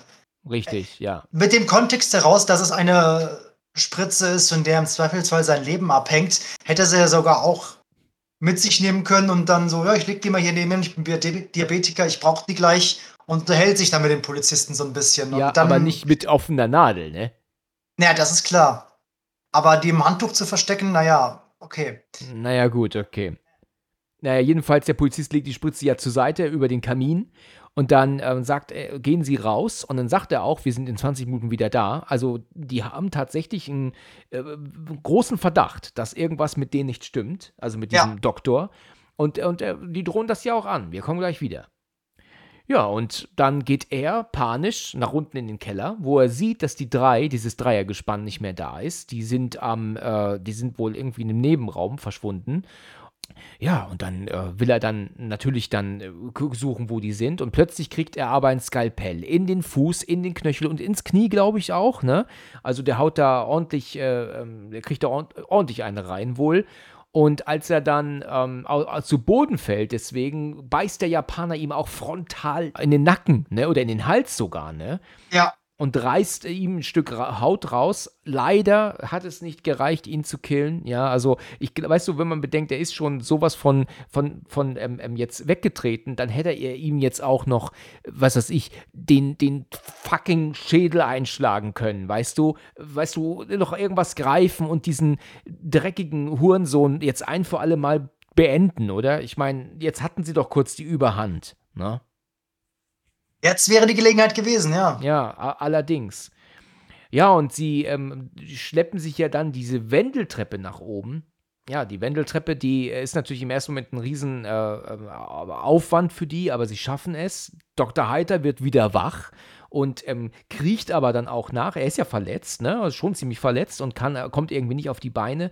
Dann ist es ja auch so, dass er ja dann Blut ableckt von den Stufen, die sie, die, die Dreier hinterlassen haben. Also da ist er wirklich dann so ordentlich verrückter Wichser, spielt er Ja, dann da, ne? jetzt ist over, jetzt ist hier gar nichts mehr. Jetzt der Typ endgültig durch. Also völlig over the top, ja. Ähm, die Lindsay sagt ja dann oder deutet dem Japaner, geh da zu diesem Fenster, weil sie ja weiß, dass das Fenster ähm, kaputt ist. Das hat er ja zerschlagen. Sie weiß aber natürlich nicht, dass es auch schon ersetzt wurde. Ne? Ja, dann holt er sich ja dann die Lampe, versucht mit der Lampe das äh, Fenster einzuschlagen. Ja, kriegt es aber nicht hin, weil Dr. Heiter in dem Moment auf allen Vieren um die Ecke kommt mit dem Skalpell. Was will er denn jetzt? Will er sie jetzt killen, weil die Polizei jetzt gleich kommt? Was ist jetzt so sein, sein, ähm, was hat er jetzt so vor? Ich glaube, sein Plan ist wirklich jetzt Spurenbeseitigung. Er hat im Anführungszeichen gesehen, dass es klappt, was er davor hat. Er will den wahrscheinlich jetzt killen, diesen Tausendfüßler. Scheiß doch drauf. Ich habe gehabt, ich habe gesehen, was ich haben wollte. Ich bin nur, keine Ahnung, halbe Stunde von der niederländischen Grenze entfernt. Ich packe meine Sachen und verziehe mich ins Ausland. Ja. Und ich bin ein äh, renommierter Arzt. So eine Anklage wird es nicht kommen. Also schon, aber ich werde nicht vor Gericht erscheinen. Das wäre jetzt so die erste Reaktion, wo ich sagen würde, okay, du bist gearscht, in 20 Minuten ist die Polizei wieder da. Dann hast du gar keine Chance mehr. Also sieh zu, dass du möglichst schnell irgendwie Spuren beseitigst und die Kurve kratzt. Ja, und jetzt kann er ja auch gar, jetzt letzten Endes nichts machen, ne? Also, weil, wenn jetzt die Polizei gleich wieder da ist, wie will Dr. Heiter jetzt auf einmal seine Verletzung erklären? Am Hals und auch Ja. an den Beinen, ne? Das äh, kann Ja, er ja, ja. wirklich, was will er jetzt machen? Naja, weil du ja sagst, er will jetzt Spuren beseitigen, er will die umbringen, das könnte ja vielleicht nicht hundertprozentig stimmen, weil ähm, der Japaner das ja für ihn jetzt erledigt. Also, das ist das, was ich vorhin sagte, er macht jetzt da so einen Oh ja, er macht den Japaner. Monolog, ne? Dann geht es jetzt auf Japanisch los, was auch immer er quatscht. Und dann sehen wir aber schon an seiner Reaktion, oh, der hat jetzt irgendwie genug und mit einer Glasscherbe, glaube ich, ist eine Scherbe, ähm, schneidet er sich jetzt auf einmal die Kehle durch. Sorry, wenn ich das jetzt so sage, aber es ist sehr plakativ. Es hat auch mal South Park verarscht in der Japaner in der Folge, wo ein äh, Japaner äh, japanisches Restaurant aufmacht und macht er dem einzigen chinesischen Restaurant äh, Konkurrenz. Und das Ganze stellt sich dann erstmal als so eine Art äh, kultural, kultureller Krieg dar, weil Chinesen und Japaner können sich ja nicht ausstehen. Da gab es ja auch schon sehr schwere Konflikte in der Vergangenheit Ja. Um es mal gelinde zu sagen. Und das Ganze endet damit, dass der Chinese gar kein Chinese ist, sondern eigentlich ein, ein Amerikaner, der sich als Chinese verkleidet hat, damit das Restaurant gut läuft. Und der Japaner dann so in Schande ist, weil er das nicht erkannt hat, dass er sich halt umbringt deswegen.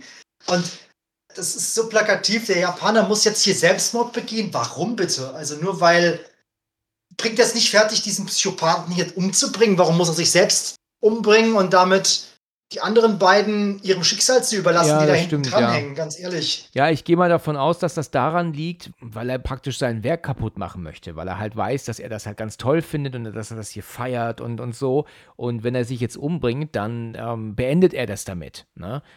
Kann ich verstehen. Er bringt sich zwar um, aber er zerstört sein Werk. Ne, so würde ich das jetzt verstehen. Ah, Dann hast du doch gar keine Möglichkeit, da mal wieder hera- herauszukommen. Ich denke mir, in einer Extremsituation hängt man dann doch am Leben, oder? Und Ja, versucht natürlich. dann den umzubringen, der ihm das angetan hat. Ich verstehe natürlich deinen Ansatz, wenn er sagt, alles klar, vielleicht kann ich ihn gar nicht umbringen, aber ich zerstöre sein Lebenswerk und damit breche ich den Bösewicht. Aber wie gesagt, meine erste Reaktion wäre es nicht gewesen. Von wegen, jetzt habe ich eine Waffe und ich habe dich auch schon verletzt und du lagst ja auch schon vor mir. Also ich hätte ja jetzt wirklich ein Garaus machen können, dann mache ich es auch. Nochmal kriege ich so eine Gelegenheit nicht. Aber gut, Drehbuchlogik vielleicht auch irgendwie, um dem Film nochmal so eine richtig schöne, fiese Note drauf zu geben. Wenn der Anfang stirbt und das Ende jetzt auch schon äh, durch die Infektion drauf geht, die Mitte lebt noch, ne? Das ist richtig bitter. Das ist richtig, bitte, da hast du recht, ja.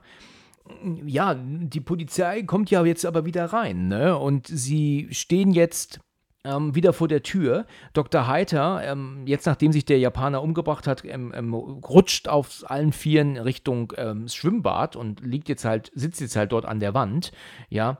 Und was halt dann passiert ist, dass sie ähm, aber nicht reingelassen werden und dann irgendwann das Haus einfach betreten. Und dann gucken sie ja dann durch. Der eine Polizist, der mit den längeren Haaren, der geht nach unten, sieht ja dann auch diesen OP-Saal und denkt, was ist denn hier los? Und, ähm, und der andere, den siehst du auf einmal, dass er anfängt zu spucken. Der hat weißen Schaum vorm Mund. Da setzt diese Betäubung allmählich ein, ne, die er hat. Ja, Und dann äh, passiert aber etwas, das wir nicht sehen.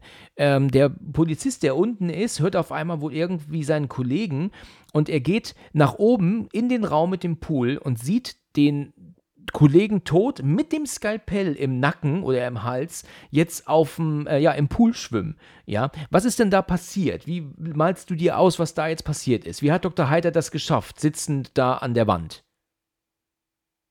Ganz ehrlich, ich konnte mir darauf im Nachhinein nur wenig einen Reim drauf machen. Also ich habe da eine Theorie, habe ich. Schieß los. Ja, also ich denke mir, dass das vielleicht so ist, dass er, dass der Polizist Dr. Heiter gefunden hat, verletzt da am Boden, ähm, aber ja nicht bewaffnet. Und dass der Polizist zu ihm ist und gesagt hat, oh, was ist denn hier passiert? Was ist bloß mit ihm?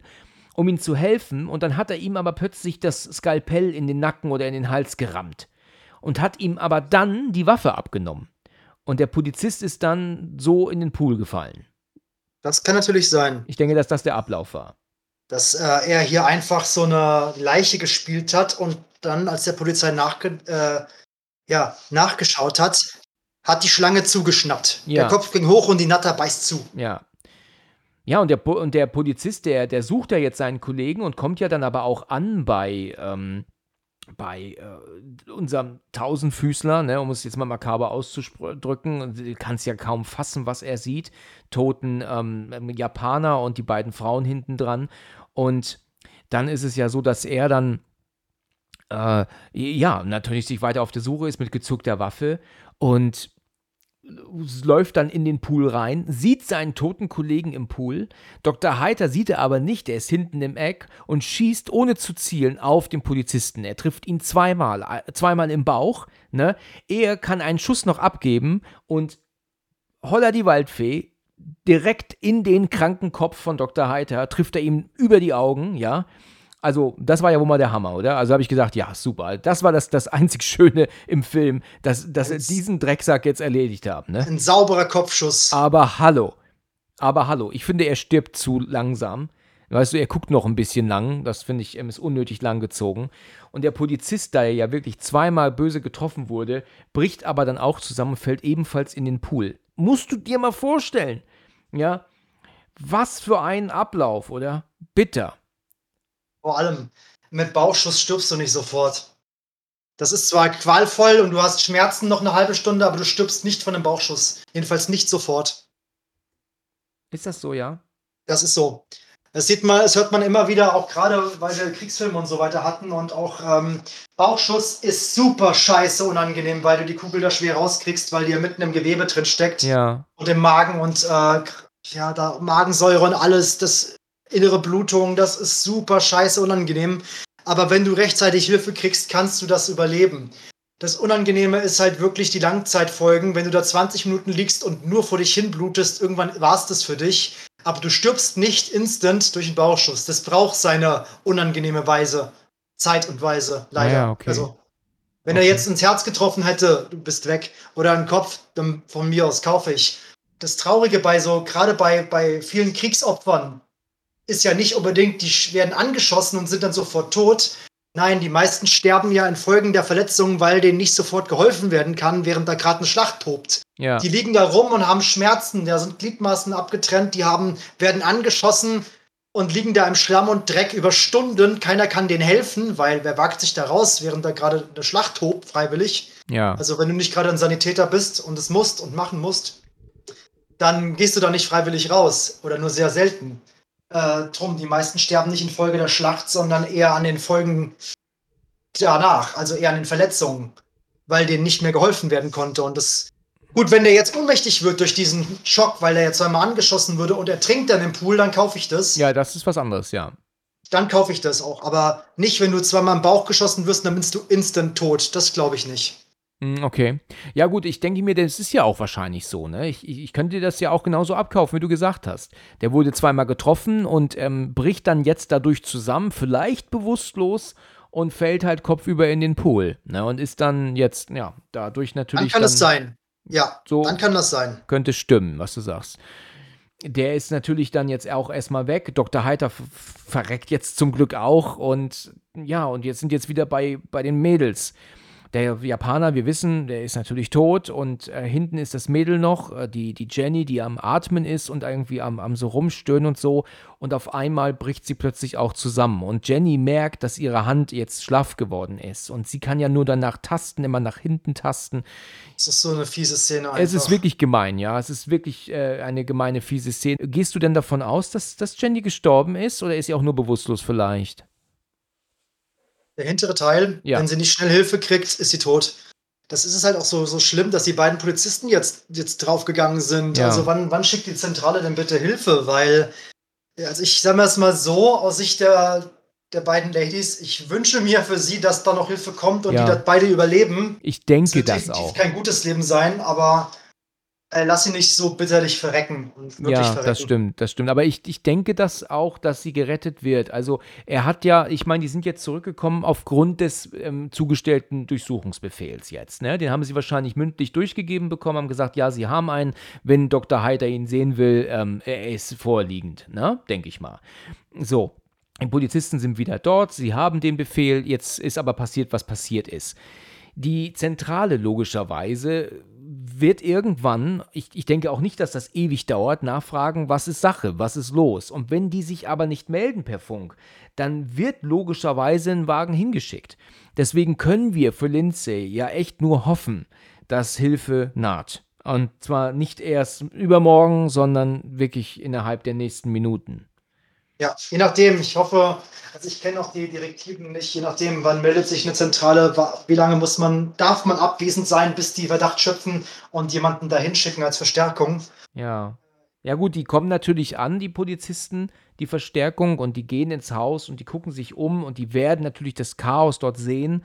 Und wenn Jenny dann noch am Leben ist, dann wird auch recht schnell dafür gesorgt werden, dass Notärzte kommen, um sie dann zu befreien aus dieser Situation. Ne? Also das gehe ich dann schon von aus. Und das ist halt das, Ja. was wir hoffen können als Zuschauer, damit wenigstens sie da gut bei rauskommt. Ne? Aber ich meine, wie gut kannst du da rauskommen aus der Situation? Ne? Ich meine, Traumatisiert bist du für dein Leben lang, Ja, das vergisst du richtig. nicht, die Nummer. Richtig, die sitzt nicht ähm, dann zwei Tage später im Flugzeug und, und fliegt nach Hause und alles ist wieder beim Alten. Ne? Das ist natürlich auch nicht der Ja. Fall. Ihre Freundin ist elendlich gestorben hinter ihr, Ja, auch noch ein bisschen ja, wegen ihr, traurigerweise, weil, ja, sagen wir ehrlich, sie wird ja auch irgendwann mal es nicht mehr halten können. Spinnen wir das Ganze mal weiter. ja, Äh, also du wirst dir dein Leben lang Vorwürfe machen und äh, nicht drüber klarkommen, was habe ich hier eigentlich gerade erlebt. Das ist eigentlich, wem willst du das erzählen? Du bist ein Pflegefall. Das ist unaussprechlich, was hier passiert ist im Prinzip. ja, es ist wirklich sehr hart. Und dann werden, la- verlassen wir sie ja auch. Ne? Also wir als Zuschauer verlassen sie bildlich ja tatsächlich, weil die Kamera dann nach draußen geht und geht dann nach oben übers Dach.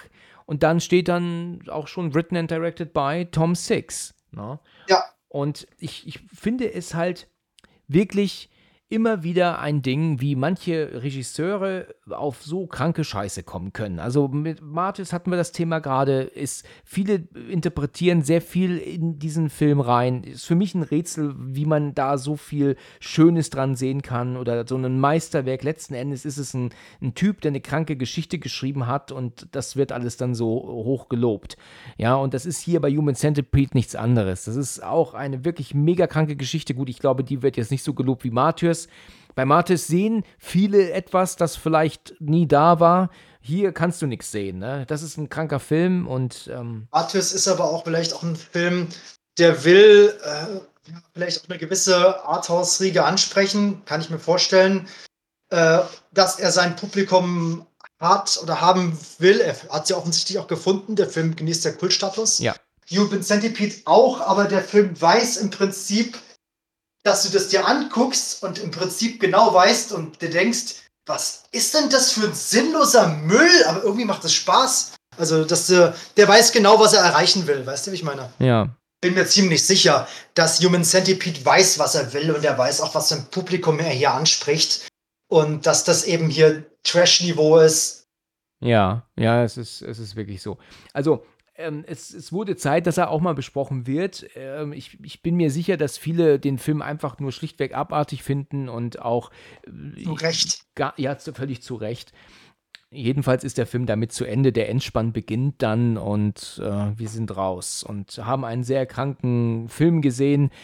Du hast natürlich, glaube ich, deine Probleme, so den Dr. Heiter echt so als Fiesling anzusehen, weil du ihn ja persönlich kennst, äh, den Dieter Laser, ne? hast du ja erzählt.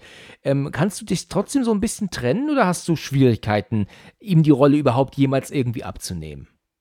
Kann es mir schon sehr gut trennen. Ich äh, sehe ja, ich habe ja im Zuge der Theaterfähigkeit öfter mal gesehen, wie die anständigsten Menschen in die fiesesten Rollen schlüpfen können und dann fällt die Klappe, die Szene ist zu Ende oder das Stück hat eine Pause oder die Probe und dann sind sie wieder vielleicht noch ein paar Minuten in Charakter, weil da muss man auch erstmal runterkommen.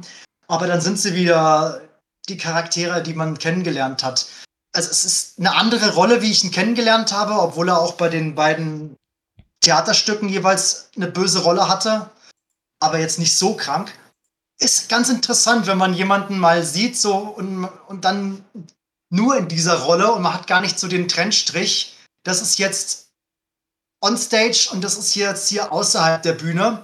Hier hast du ihn ja quasi nur on stage, also nur auf der Leinwand für anderthalb Stunden lang. Und du siehst dann nicht, wie was während den Drehpausen abgelaufen ist. Ja, das stimmt. Ich kriege es fertig, weil ich den Mann anders kenne. Das war dann doch ein, ein Ereignis zu sehen. Junge, das kannst du auch. Das ist ja interessant. Aber das geht schon. Das geht schon. Ja, interessant.